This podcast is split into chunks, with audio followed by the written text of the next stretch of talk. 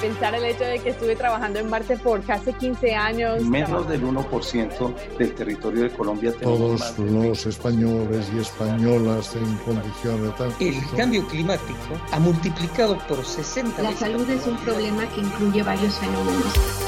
Radio UNAM y las direcciones de divulgación de la ciencia y de las humanidades presentan La ciencia que somos. La ciencia que somos. Iberoamérica al aire. Noticias, conversación, entrevistas y más. Ciencia, tecnología y humanidades.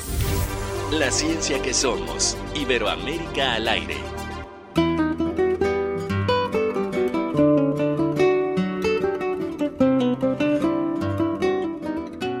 Bienvenidos, esto es La Ciencia que Somos. Estamos muy contentos de iniciar ya nuestra transmisión en este 3 de noviembre y por supuesto que hoy le queremos preguntar, que nos cuente qué es lo que hace para recordar a los seres queridos, a los difuntos, a los muertos en, estas, en estos días de, eh, de asueto.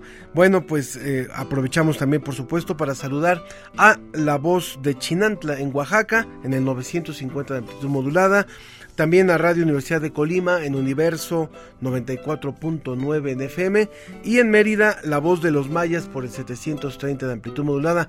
Yo le voy a decir, en, el caso, en mi casa ya pusimos la ofrenda desde hace como dos semanas con unas figuritas de plastilina en lugar de fotografías de hechas de cada, para cada uno de los personajes eh, de las personas que estamos recordando. Entonces, cada quien tiene su estilo para recordar que nos cuenten ustedes a través de nuestras, de nuestras redes sociales. Ahora les vamos a dar nuestros contactos.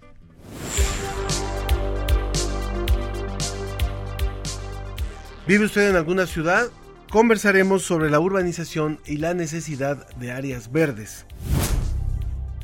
Nos ha contado historias acerca del quehacer científico desde hace 25 años. Es la revista Cómo ves, y sobre la mesa vamos a conversar acerca de su gran trayectoria.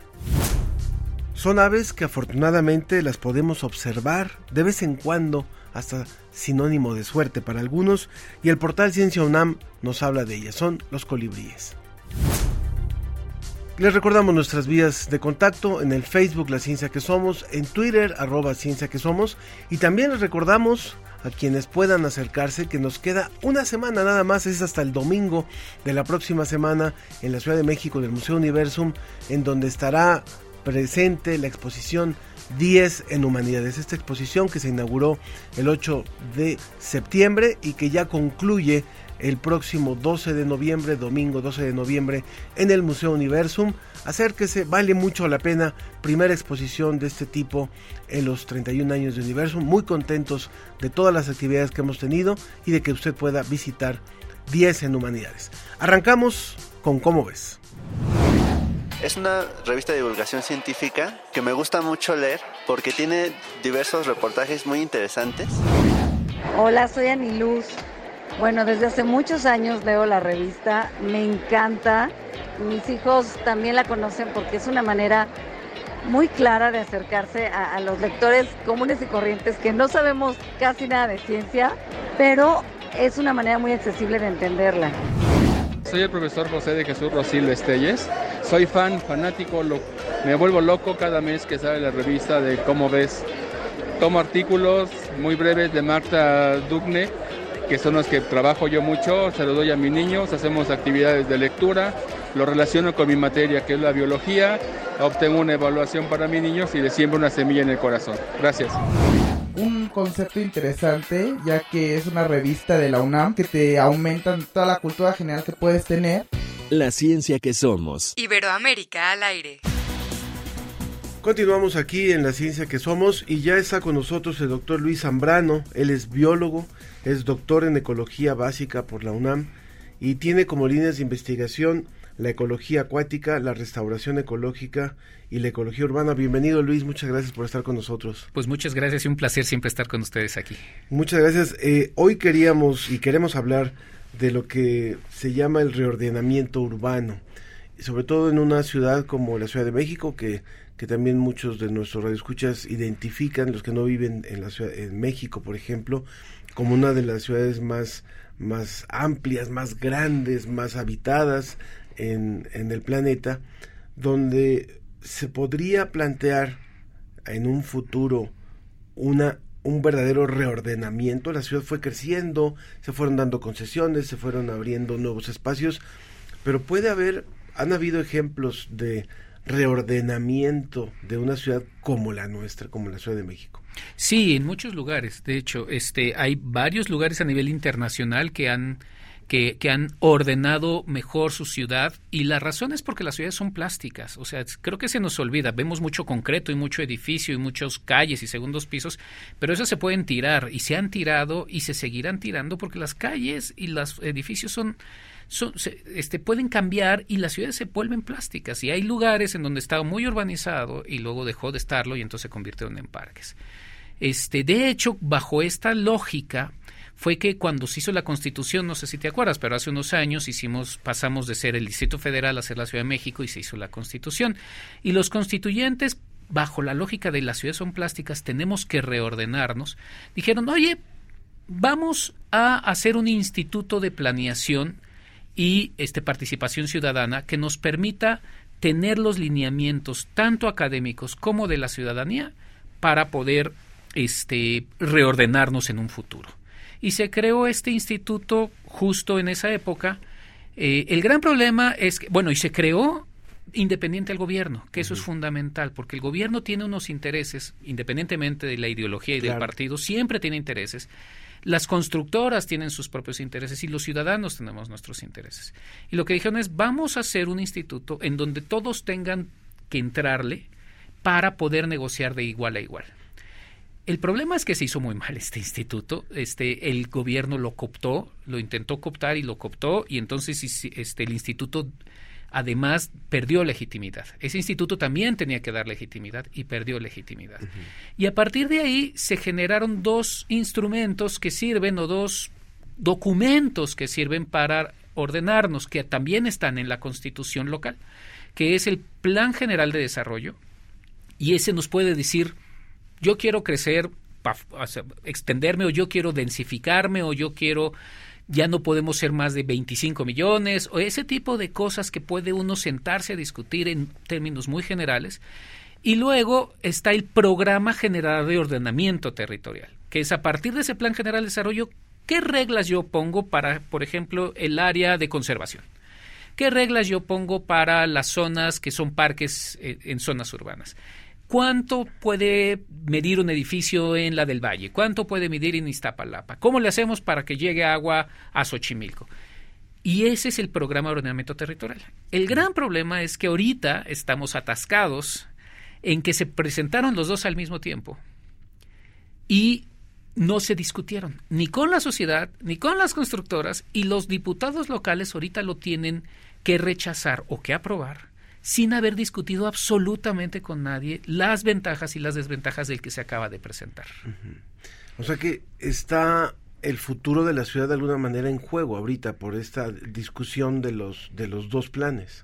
El futuro de la ciudad está en juego y recordemos no solo que está este una visión a 20 años más y que podemos tener mucho más tráfico y que podemos tener edificios al lado de nuestra casa, sino que además estamos en un momento crítico en términos de cambio climático y crisis ambiental. Entonces, este año ha sido muy seco. Ha llovido la mitad de lo que llovió hace dos años, por ejemplo. Cuando estábamos encerrados en la pandemia, llovió el doble de lo que está lloviendo este año. Con todo y que hoy es un día muy lluvioso, pero de ahí en fuera ha, ha sido muy seco tenemos las presas al 38%. El próximo año va a ser muy difícil en términos de resiliencia hídrica. ¿Cuánta agua nos va a tocar? El ordenamiento territorial es pieza fundamental para tener más agua o echar a perder nuestra dinámica hídrica a nivel de cuenca si nosotros hacemos mal las cosas, nuestros hijos no van a tener agua y nadie va a poder vivir en esta ciudad en los próximos 20 años. A mí me gustaría que nos contaras, estamos hablando con, con el doctor Luis Zambrano acerca del reordenamiento urbano, de lo que también se puede y se debe de hacer en otros casos, en otras ciudades, tanto en el país como en América Latina. Pero me gustaría que, que ahondáramos un poquito en cuáles son esos seis puntos, seis ejes que plantea el Programa General de Desarrollo, que son los que tendrían que estar discutiendo los, los legisladores. Ok, bueno, en realidad podemos empezar hablando de los distintos ejes que necesitamos. Y el, a ver, nada más pensemos un poco en ¿Qué nos da el territorio? ¿Por qué pensamos que el territorio es fundamental? Porque las ciudades, cualquier ciudad en el mundo, si no mal recordemos, solo el 3% de todo el territorio del globo terráqueo son ciudades. Es muy poquito, pero consume una cantidad espantosa de energía, consume una cantidad espantosa de, de materia y luego lo expulsa, o sea, en contaminación. Entonces, ¿cuáles son las visiones que tenemos que tener? Porque además viven en un ecosistema. Entonces, por ejemplo, Nueva York vive en un delta, este, eh, Montevideo y, y, este, ay, se me fue el Buenos y Buenos Aires viven en un delta que se comportan distinto a, por ejemplo, Bogotá que vive en un altiplano, nosotros que vivimos en un altiplano, ¿no?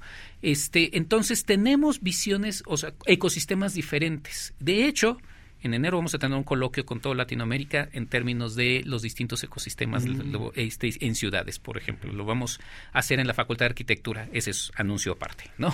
Y ojalá que nos, que nos inviten para poder estar ahí. Claro, claro, están cordialmente invitados. Y entonces, ¿qué es lo que tenemos?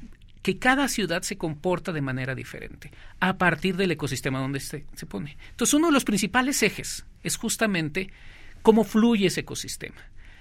El ecosistema en la Ciudad de México es un gran lago, es un sistema de cinco lagos. Ese, así sigue funcionando, por eso nos inundamos en estas lluvias torrenciales. Lo que pasa es que nos tardamos en secarlo y en lugar de que ese se infiltre al, acuífero y lo podamos tomar, lo podemos, eh, lo estamos este, eh, expulsando de manera eh, rápida y estrepitosa hacia el pánuco, que por cierto la energía de esa expulsión son este, es el equivalente a una ciudad de un millón de habitantes, por ejemplo. Entonces, el territorio es fundamental porque si tenemos espacio para que el humedal siga creciendo o el lago siga creciendo, no nos inundamos y tenemos nuestro, nuestro agua ahí capturada en ese humedal y además podemos tener, como le hacían los aztecas, alimento, este, alimento tanto producción agrícola con las chinampas como producción del propio lago, etcétera, etcétera. Si trabajamos en contra del ecosistema a partir del territorio, entonces uno de esos ejes es justamente qué pedazos dejamos en área verde y qué pedazos no dejamos en área verde. Si trabajamos en contra, entonces el ecosistema va a seguir empujando. ¿Qué es lo que nos pasa ahora? Nos hace falta agua en época de secas y nos inundamos en época de lluvias porque estamos en contra del flujo del ecosistema. Entonces, el ordenamiento territorial fundamentalmente está relacionado con el ecosistema y la dinámica del ecosistema. Qué importante es, y creo que esto también ejemplifica muchísimo, el que las autoridades, el que los tomadores de decisiones escuchen a la academia, escuchen a los investigadores y, y en función de eso se tomen las decisiones, porque si no, bueno, pues obviamente las ciudades colapsan y el futuro que, que tú avisoras con un, unas presas a, a una capacidad, con una demanda, que, sigue siendo enorme en cuestión de, recursos como es el agua y demás, pues vamos a tener realmente eh, consecuencias muy graves en, en, un corto tiempo, ya ni siquiera es en un largo tiempo. Ese es uno de los grandes problemas. Yo creo que la responsabilidad de los diputados como de la sociedad, pero fundamentalmente ahora de los diputados que tienen en sus manos nuestro futuro, es grandísima. Y más vale empezárselos a exigir, porque si no ellos se van a ir con el que tiene más poder. Y el que tiene más poder es el que tiene dinero. Mi querido Luis, pues muchísimas gracias por haber venido a conversar con nosotros. Creo que el congreso que van a tener en, en, en enero nos sería de gran interés poderlo cubrir, poder estar, poder informar de lo más importante que se hable ahí, sobre todo a nivel también internacional. Y pues siempre aquí tienes tu, tu casa. Pues muchísimas gracias y este y claro la voy a utilizar cada día más. Claro este, que y están invitados al, al, al, congreso, al coloquio en enero 18, 17, 18 y 19 de enero. Por supuesto que vamos a subir a nuestras redes, a las redes de la ciencia que somos, la información de ese congreso y eh, nos despedimos de Luis Zambrano, quien es biólogo, doctor en ecología básica por la UNAM y que ha estado hoy con nosotros para hablar sobre reordenamiento urbano. Continuamos, no se vaya. La ciencia que somos. Iberoamérica al aire. Estrella Burgos, una mujer cálida, elegante, aguerrida para defender lo que creía y con el corazón abierto. Así la recordamos familiares, amigos, colegas y alumnos. Inició su trayectoria en 1979 como parte del proyecto experimental de comunicación de la ciencia con el físico Luis Estrada. Ahí fue traductora de noticias del New Science y encontró su pasión, la divulgación de la ciencia. Posteriormente colaboró en la revista Naturaleza al lado de Alicia García y también comenzó a escribir libros para niños. En 1998, Estrella Burgos se integró al proyecto de la revista de divulgación científica Como ves, dirigida a estudiantes de bachillerato. Por 25 años, fue editora de esta publicación emblema de la UNAM, donde lideró a su equipo para entender y traducir el quehacer científico de las y los investigadores. En el caso de la comunicación de la ciencia, retrabajar es, es un poco más importante y como dice una gran periodista de la ciencia, Deborah Bloom, en un medio, cuando hablamos sobre todo de periodismo, el periodista que mejor tiene que escribir es el que escribe de ciencia, porque es el que lidia con los conceptos más complejos. Y eso también lo, lo veía muy claramente Luis, Luis Estrada, ¿no? O sea, él nunca nos vendió la idea de que la ciencia es bueno, cosar y cantar y qué fácil.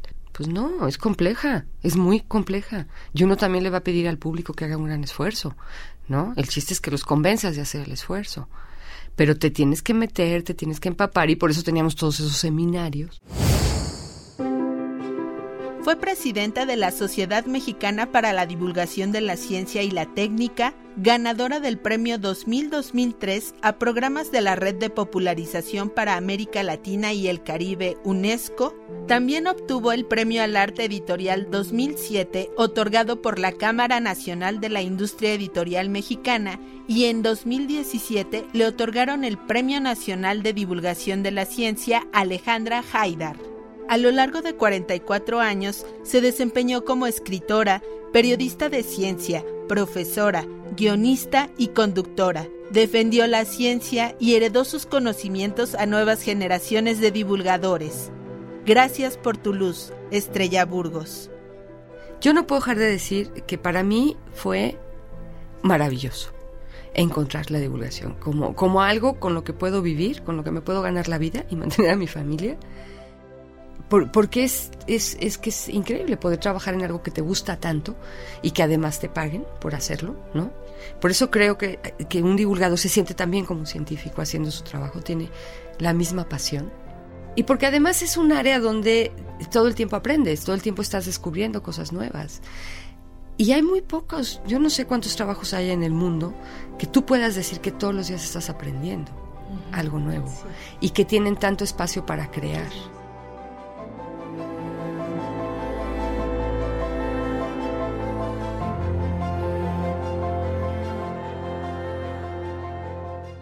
De esta forma, recordando así a Estrella Burgos, quien fuera editora de Cómo ves durante más de 20 años, 23 años realmente. Pues casi 25, 24. Sí, eh, es que arrancamos hoy este esta conversación con tres mujeres que aparte me gusta mucho que sean tres mujeres que son el equipo, eh, parte del equipo fundamental de cómo ves.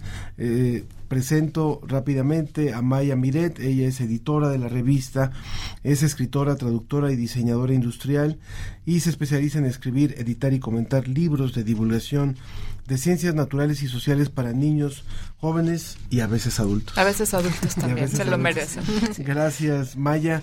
También Georgina Reyes, quien es diseñadora de la revista, ella es licenciada en diseño y comunicación visual por la, la que era la ENAP, ahora FAD. Muchas gracias por estar con Hola Ángel, gracias a ustedes. Y Gloria Valek, que es jefa de redacción de, también de la revista Como ves, ella es licenciada en ciencias sociales, perdón, en ciencias de la comunicación de la Facultad de Ciencias Políticas y Sociales, maestra en Historia por la Universidad de Cambridge y también ya doctora.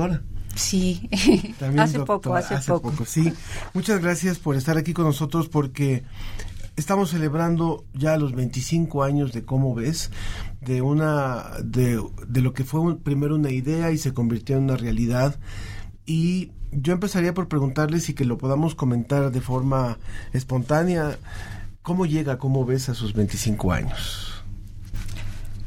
Uy, ¿cómo llega? Eh, bueno, llegamos con mucho entusiasmo em, y un sabor agridulce, porque justamente estamos hoy esperando que llegue imprenta el número 300, que para una revista de divulgación de la ciencia es verdaderamente un hito, ¿no? Em, para cualquier revista y para una dirigida además a jóvenes, en fin, como ves, tiene muchas particularidades que la hacen muy especial. Y Eso nos alegra mucho. Estamos preparando el número 301 y una serie de festejos. Eh, pero no está estrella para verlo, ¿sabes? Entonces es un poco...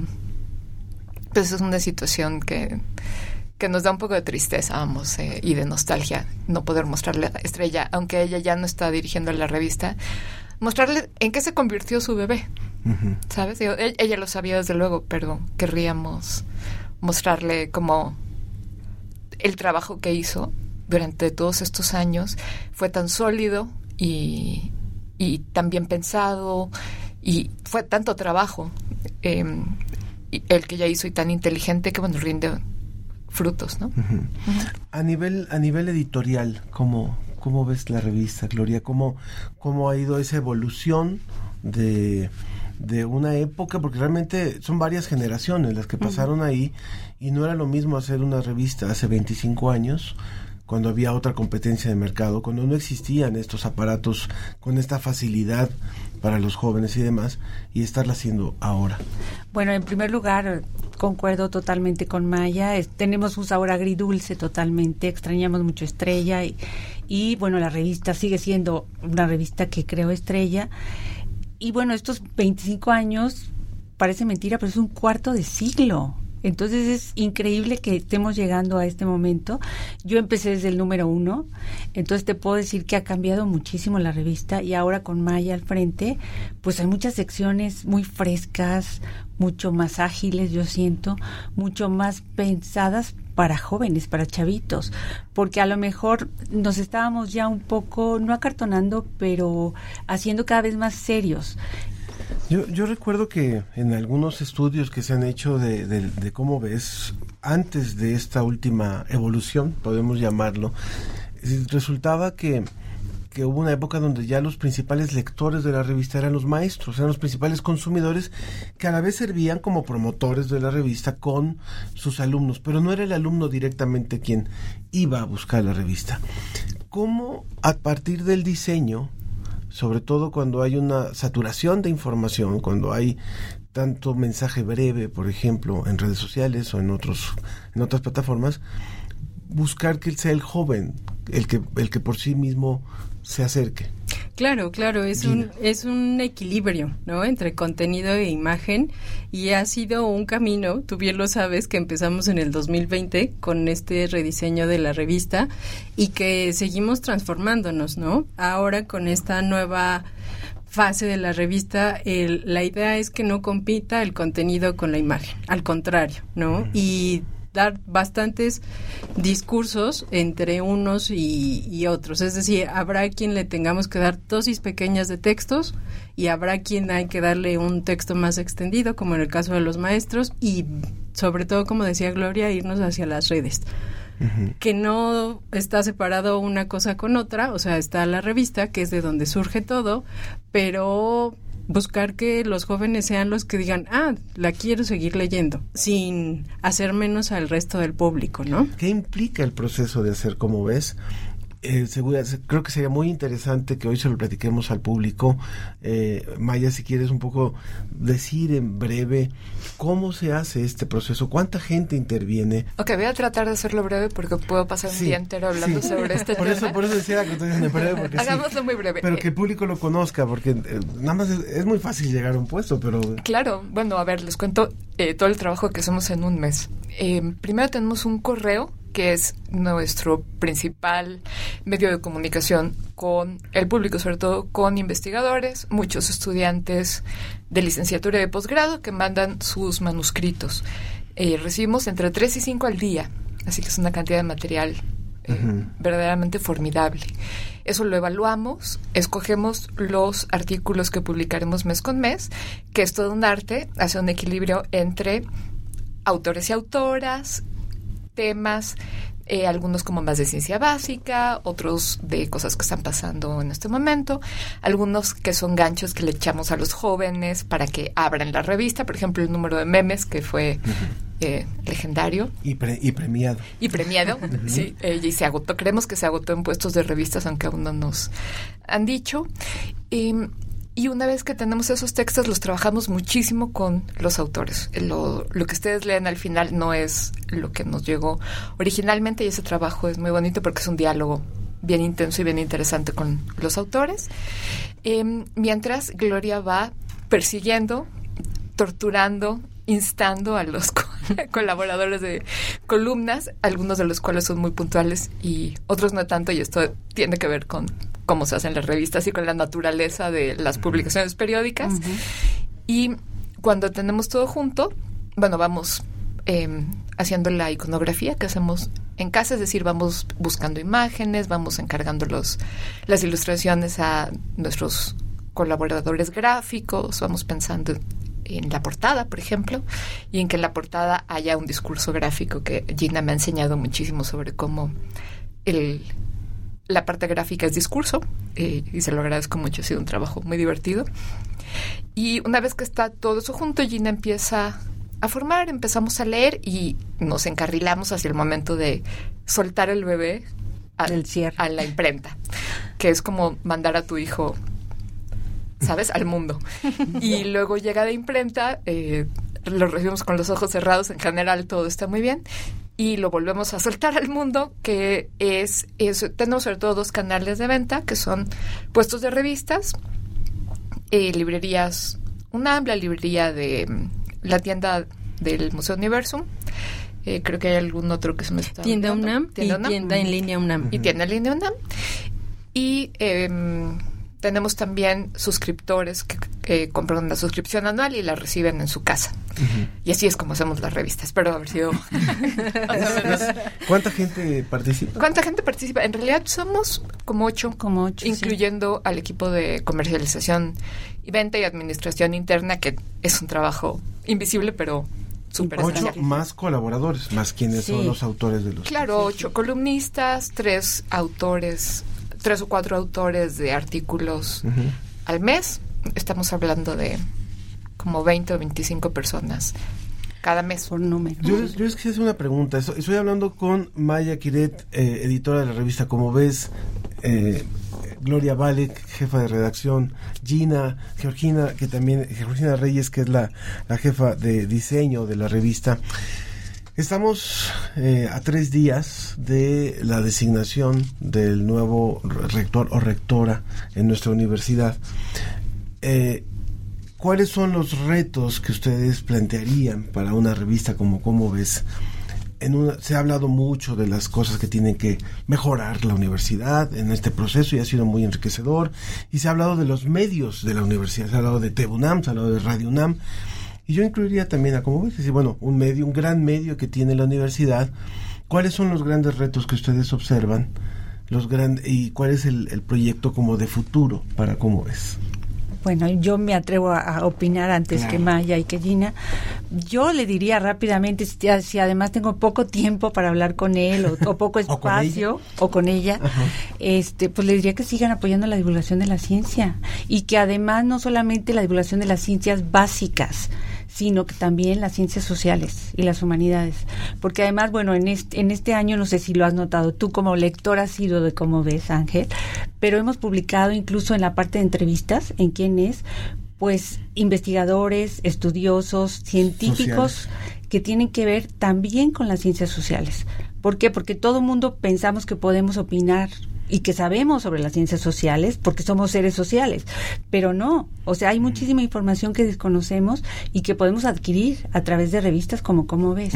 Entonces le diría al rector o rectora que sigan apoyando la divulgación de la ciencia, que la apoyen más y que además nos den recursos para poder nosotros hacer un trabajo mucho más sólido, mucho más profesional, mucho más atractivo, que llegue realmente a las mayorías que democraticemos un poco más el conocimiento científico, social y científico básico. Eso le diría. Sí, ustedes. Además de qué le dirían, ¿cuáles serían las y que mucha suerte. mucha suerte. Tenemos varios retos y mm, nuestro programa de trabajo responde a ellos. El primero es mantener el espíritu de cómo ves, em, que es la profundidad. No, no ceder a la tentación de de la brevedad y de los textos cortos y de los videos. Hay gente que nos dice, pues, ¿por qué no hacen videos? La gente escucha videos y bueno, ve videos. Y tienen razón. Entonces, eh, creo que tenemos que hibridarnos mucho. Tenemos primero que conservar los textos de profundidad y em, ser fieles a ese espíritu, porque es muy importante que los chicos, de la mano de los maestros, de su propia mano, el público general, puedan leer un texto y un argumento sostenido durante cuatro, cinco, seis cuartillas. Eso me parece esencial porque los medios tienden a ceder a esa tentación de decir, bueno, hagamos un TikTok y con esto cubrimos el, el tema y a veces no se cubre en un TikTok, hay cosas que sí. Y por otro lado, creo que tenemos que recuperar una vocación eh, que tuvo, como ves en su momento, de migrar a otros formatos eh, de otras plataformas em, y para eso tenemos nuestra nueva página tenemos un nuevo portal bueno un nuevo diseño y allí habrá muy pronto una revista digital a la, a la que la gente podrá suscribirse lo cual es una buena noticia para gente de todo el mundo que no puede venir a la Ciudad de México a comprarlo. Y allí tenemos que empezar a hacer una serie de eh, materiales diseñados específicamente para medios audiovisuales. Em, pero de nuevo, hacer algo que hemos empezado a discutir en la revista recientemente, que es darle a cada tema y a cada mensaje la extensión y el formato que requiere. ¿Cuál es, desde tu perspectiva también estos retos que vienen en la parte del diseño. No cambia, yo entiendo lo que dice Maya, no se trata de caer en la tentación de reducir todo, pero sabemos que también hay tendencias de lectura, sabemos que hay tendencias de, de imagen, de consumo, y no puede, eh, es muy difícil ir en contra de, ¿no? Y, y, y, y además hay muchas publicaciones con las cuales se está compitiendo en esas grandes ligas en donde está como ves. Claro, yo creo que ahí es mantener como el objetivo y sin duda el objetivo es llegar a un lector. Entonces no olvidarnos y no dejar de mirarlo a él también y escucharlo y verlo y cómo lo hacemos a través de esta interacción en las redes pensando en este medio que ahora es las redes, pero no olvidarnos que es un producto para ellos, ¿no? A veces se nos olvida que sale de la universidad, que además es para divulgar la ciencia. Entonces, eso creo que lo tenemos muy claro y queremos como anclarnos a eso porque eso también hace que a través de la gráfica se dé esa divulgación, ¿no? Y como lo repetí hace un ratito, con los contenidos en la mano. Y efectivamente, eh, a nivel gráfico todo cambia en tres segundos, ¿no? Entonces de ahí debemos de observar qué es lo que le funciona a cómo ves. O sea, siempre vamos a estar en pro de ver que, como bien decía Maya, según los textos, según eh, la información a comunicar, qué es lo que necesita de manera gráfica. De hecho, hemos visto que han lanzado concursos recientemente también para involucrar a los lectores, para, para vincular a los lectores. Eh, ¿qué, más, ¿Qué más hay en los festejos de estos 25 años?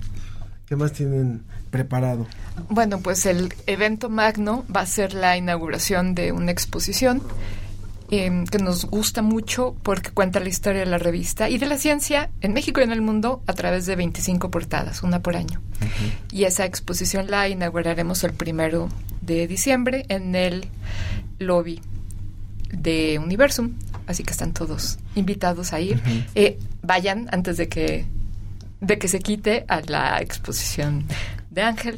sí, ya nada más le queda, le queda una semana. Le queda una semana, así que, bueno, pues estaremos ahí mismo. Sí. Eh, así que aprovechen para visitar las dos.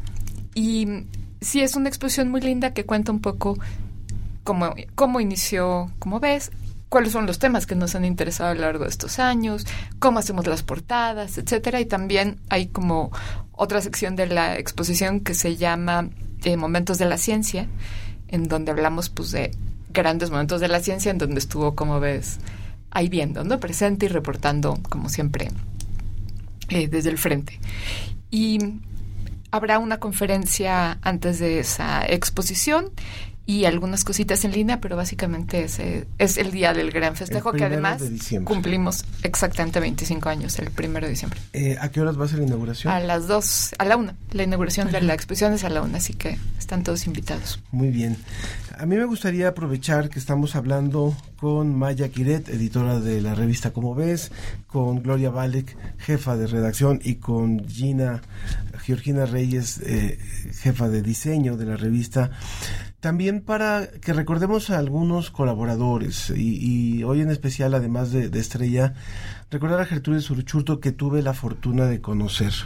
Gertrudis Uruchurto, Uruchurtu era una química eh, que había sido maestra en una escuela y que, y que era una gran traductora de inglés. Eh, era, hablaba muy bien el inglés y había tomado el diplomado de divulgación. Yo recuerdo, estaba interesada en la divulgación cuando estaba, cuando hacíamos las cápsulas de dosis de ciencia con el doctor Drucker y necesitamos una, una traductora y justamente nos propusieron a, a Gertrudis eh, si mal no recuerdo María Emilia Beyer me propuso a Gertrudis y trabajamos formidablemente con ella y ella desgraciadamente eh, falleció, se fue a vivir a, Aguascalientes, para tener una vida más tranquila y allá falleció. Pero que recordemos a, Gertrudis, eh, a la importancia que tuvo también su colaboración en la revista y otros que seguramente que, han ido que han ido partiendo a lo largo de estos 25 años. Gloria, ¿a ti qué te ha tocado? Sí, este bueno, yo conocí mucho a Gertrudis.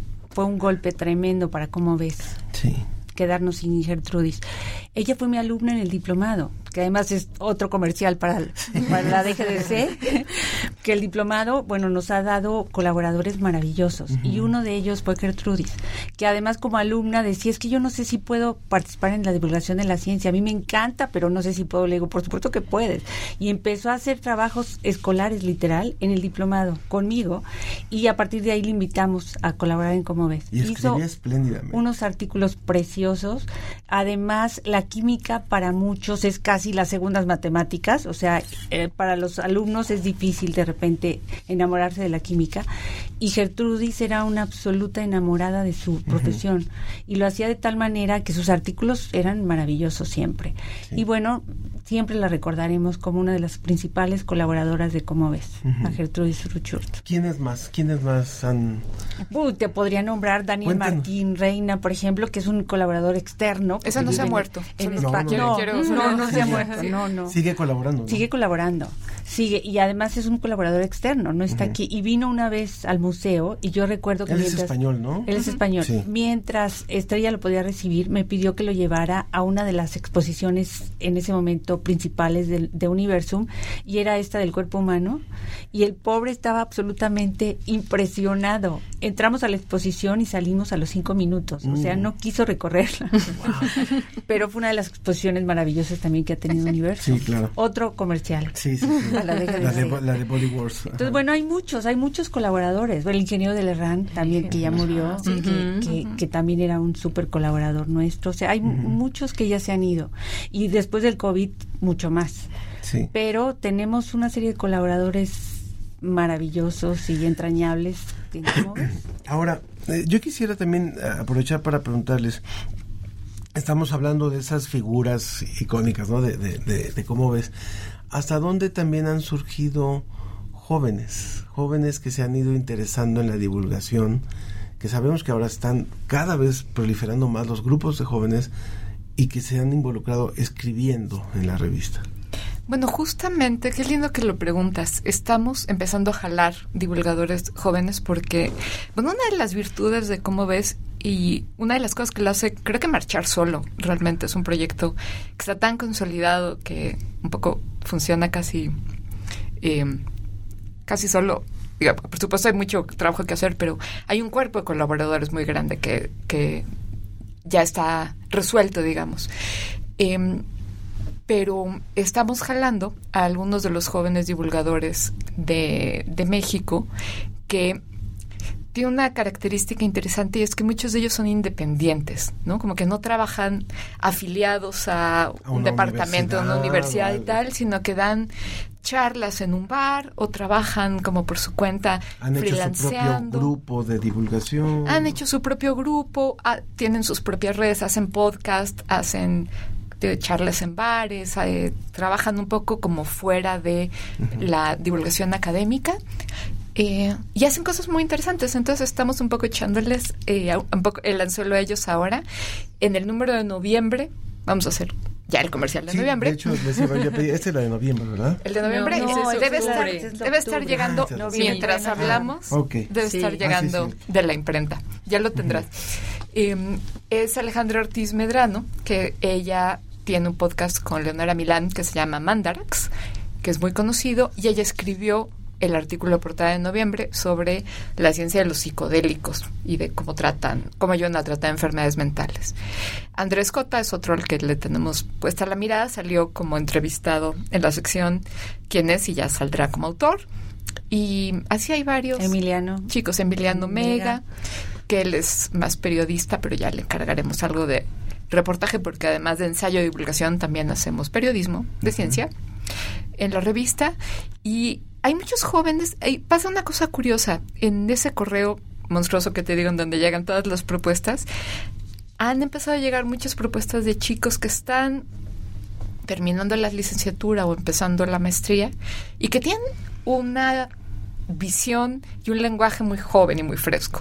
Y entonces hemos publicado varias cosas de, de ellos. Publicamos hace poco un texto sobre las abronias, que si no saben lo que son las abronias, por favor búsquenlo ahora mismo. Son unos animalitos maravillosos. De un chico, eh, Iván Carrillo, que está en la, terminando la licenciatura. Es otro, es otro Iván Carrillo, entonces. No, entonces no es Iván Carrillo. No es tu Iván. Carrillo, otro. Perdón, soy muy mala para los nombres. Iván, perdóname. Eh, eh, eres otro Iván. Y un poco hablando con alguien el otro día, se lo atribuíamos tal vez a las redes, a que las redes le dieron una voz muy democrática a todo el mundo. Y entonces la idea de escribir para publicar y para que todos te escuchen se ha vuelto muy natural entre, entre los chicos. Entonces el impulso de divulgar eh, se ha vuelto muy fuerte y como muy fácil, ¿no? Y bueno, las redes no son pura maldad, ¿no? También nos han dado, creo. Hay cosas positivas, sí. Yo, yo creo que para, para ir cerrando, la verdad, eh, quiero reconocer muchísimo al equipo de Cómo Ves. Tuve la suerte de, trabajar con ellos. Sé que es un, es un trabajal hacer una revista, ¿no? Eh, desde que se inició la revista, el tener que ir mes a mes sin parar durante 25 años haya huelga o no haya huelga, haya paros, no haya paros, este, haya un rector, haya otro, haya otro, haya otro, un director. La revista se ha mantenido, se ha vuelto un referente muy importante de la divulgación en español. Eh, ha tenido mucho reconocimiento y algo que a mí me gusta mucho y se lo puede decir a Maya eh, cuando la conocí es este proceso de evolución reciente. Yo la verdad que lo celebro muchísimo porque es, es realmente notorio. Es un es un agasajo poderse acercar a la revista con este este aire fresco no y por supuesto felicitar a todo el equipo mencionar a Sergio mencionar a Martín mencionar a, a Lupita mencionar a Gaby a Rosanela pues, por supuesto a todo a todo el equipo. Se me van varios a Mónica a Mónica. A Mónica a todos los que están en el equipo base y todos los colaboradores que confían en este proyecto de la Dirección General de Divulgación de la Ciencia qué mejor forma de celebrar que acercarse primero a la, a la inauguración de esta exposición, qué mejor forma de celebrar que acercarse a la revista, consumirla, leerla, este, promoverla, eh, compartirla, creo que es de esos proyectos, de esos productos como algunos periódicos que son no son para uno solo para el consumo personal sino son justamente para para compartir. Algo que quieran decir que no les haya preguntado para cerrar Gina yo solo querría decir una cosa y es que todo este trabajo funciona en enorme medida gracias a las bases sólidas que dejó sentadas Estrella. Entonces, pues hay que agradecer mucho, mucho siempre. Su paso por la revista no existiría como existe sin ella y sin el apoyo, por supuesto, continuo de la Dirección General de Divulgación de la Ciencia y de la UNAM y de los sucesivos rectores que la han visto y la han acogido. Así que vaya, hemos tenido muy buena estrella. Yo, bueno, además de lo que han dicho Maya y Gina, decir que, bueno, Estrella siempre estará presente en la revista y que además, y recordar a todos nuestros lectores que, como ves, no solamente informa sobre ciencia, sino que tratamos, no sé si siempre lo logramos, pero tratamos de enseñar, de mostrar cómo se hace la ciencia y cuáles son los procesos de la ciencia con sus errores, virtudes, eh, o sea, con todo lo que ocurre en el proceso. Entonces, que a veces lo logramos con mayor éxito en cada uno de los textos, otras veces no tanto, pero que es nuestra intención siempre. Y no solamente informar. Y si se trata de democratizar, a mí me parece que la divulgación de la ciencia es el camino más inmediato, rápido, eficaz, si, si queremos democratizar el conocimiento. Y eso le diría también al rector o rectora. pues muchas gracias, muchas gracias. Gracias, gracias, gracias. Muchas gracias, felicidades a, como ves, por estos 25, muchos años más, nos conviene, muchos años más eh, para como ves. Esperemos que sí. Continuamos, continuamos, esto es la ciencia que somos. Gracias. La ciencia que somos. Iberoamérica al aire. ¿No gusta tomar un cafecito? Con esta frase los mexicanos solemos recibir a quien nos visita para que se sienta en su casa. Para convencer o cerrar un negocio decimos, ¿por qué no lo platicamos tomándonos un café?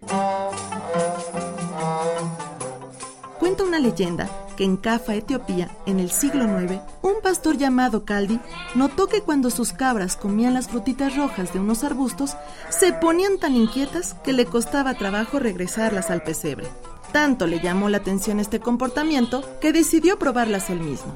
Al comerlas descubrió que desaparecía el cansancio y lo invadía una sensación de euforia y bienestar.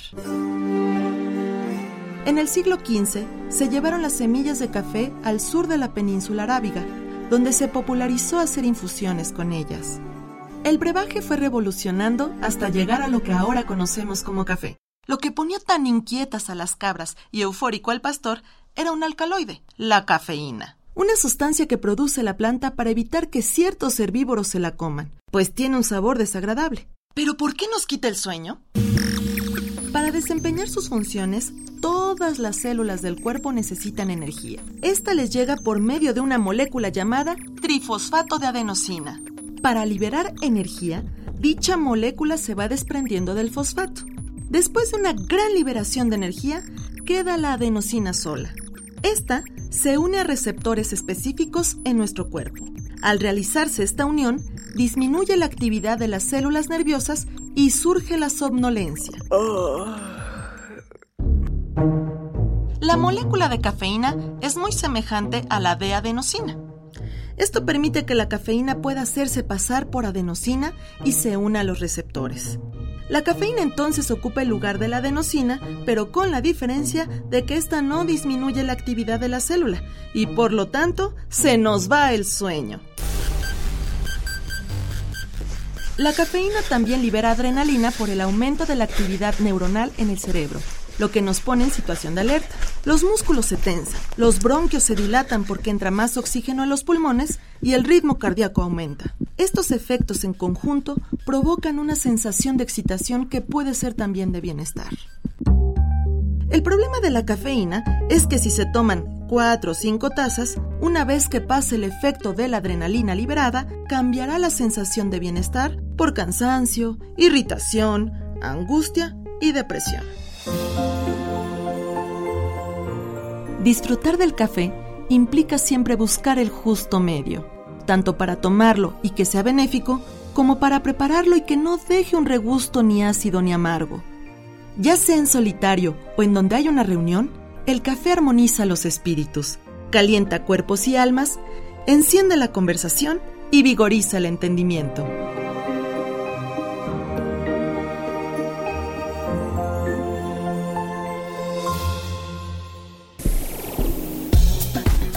Portal, Ciencia UNAM. Ciencia UNAM. Justo esta cápsula que acabamos de escuchar está basada en un artículo sobre el café que escribió Gertrudis Uruchurtu, a quien hoy recordamos como parte de ese equipo de la revista como ves. Y bueno vamos rápidamente a escuchar también algo de lo que nos de algo de lo que prometimos al inicio del programa. Los colibríes es un material que usted puede encontrar en Ciencia UNAM. Adelante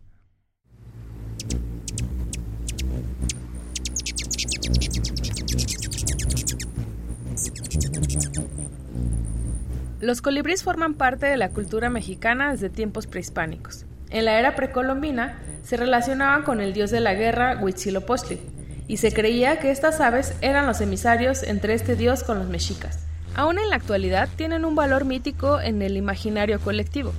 Se dice que cuando un ser querido fallece y aparece un colibrí, trae una carga de energía con mensajes y deseos del ser que murió. Lleve la selva, lleve las espinacas, la selva las espinacas. ¿Qué le damos? ¿Está buscando amuletos para el amor?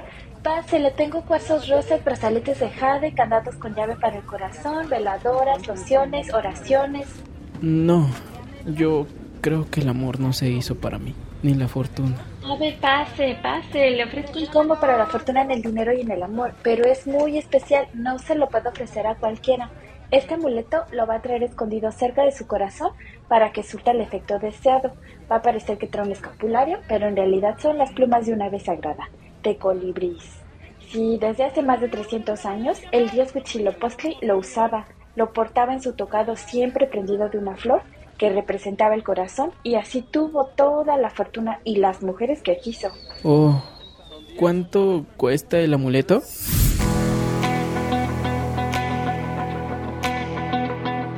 Esta problemática de magia blanca obligó a las autoridades a incluir a los colibríes en una norma oficial mexicana de protección ambiental, por lo que está prohibido y penado capturar, traficar, asesinar o vender colibríes vivos, muertos o su plumaje. Si sabe de algún caso, puede denunciar ante la Procuraduría Federal de Protección al Ambiente al número 800-776-3372, 800-776-3372 y en línea al correo electrónico denuncias arroba profepa.gov.mx. Denuncias arroba profepa.gov.mx. Según la lista roja de especies amenazadas de la Unión Internacional para la Conservación de la Naturaleza, en nuestro país, nueve especies de colibríes están amenazadas, tres en peligro de extinción, seis en protección y el colibrí tijereta se encuentra en grave peligro de extinción. A nivel mundial, 20 tipos están en peligro y 5 en peligro crítico. Sí tenemos especies ya este, que están teniendo serios problemas por justamente por actividades antropogénicas, por eh, que es la deforestación, la, la apertura de caminos, apertura de, zonas agrícolas, apertura de, zonas ganaderas, de pastizales, todo esto de carreteras, la, las zonas urbanas que se están expandiendo notablemente, las zonas rurales también que, la mancha urbana va a crecer y crecer. Entonces, eso te lleva a pensar que estas actividades antropogénicas, además de la, el tráfico y la venta ilegal de muchas especies, y en este caso de los colibríes en particular, está provocando que se, se dé estas cifras tan notables en este estatus de conservación. Asegura la maestra Noemí Chávez Castañeda, curadora técnica de la Colección Nacional de Aves del Instituto de Biología de la UNAM. El desplazamiento de las zonas rurales ha provocado que los colibríes se hayan adaptado a las urbes en donde buscan flores para alimentarse de su néctar. En un día consumen su propio peso de esta miel natural. Se calcula que visitan más de mil especies de plantas, por lo que su labor de polinización es altamente valiosa. Una forma de apoyar a estas pequeñas aves en las zonas urbanas es sembrando en jardines públicos y privados flores como el mirto, aretillo, muicle, camarón, toronjil silvestre y lavanda, soy Liliana Morán y te invito a encontrar más información en el portal Ciencia UNAM.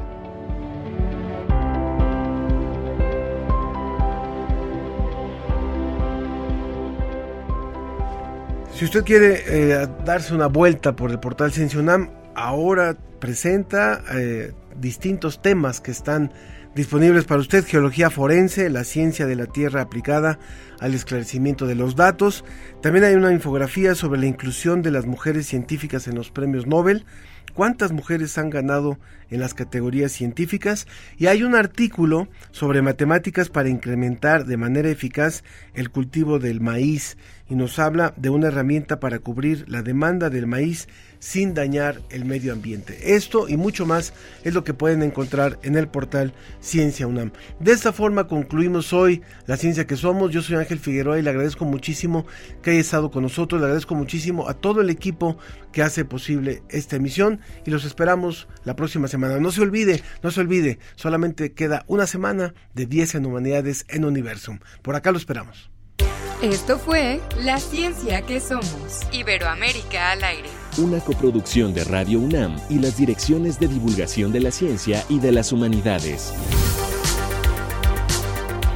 Agradecemos al equipo de producción. Producción general, Claudia Ogesto. Producción, Susana Trejo y Marían Trejo. Asistencia de producción, Mariana Martiñón y Bruno Vargas. Realización y operación, Ricardo Pacheco. Facebook Live, Roberto Ramírez y Mauricio Patiño. Por parte de la Dirección General de Divulgación de las Humanidades, Antonio Sierra. Enlace digital, Moisés Luna y Carlos Pérez. Agradecemos a los ingenieros de Radio UNAM. La ciencia que somos. Iberoamérica al aire. No dejes de escucharnos la próxima semana.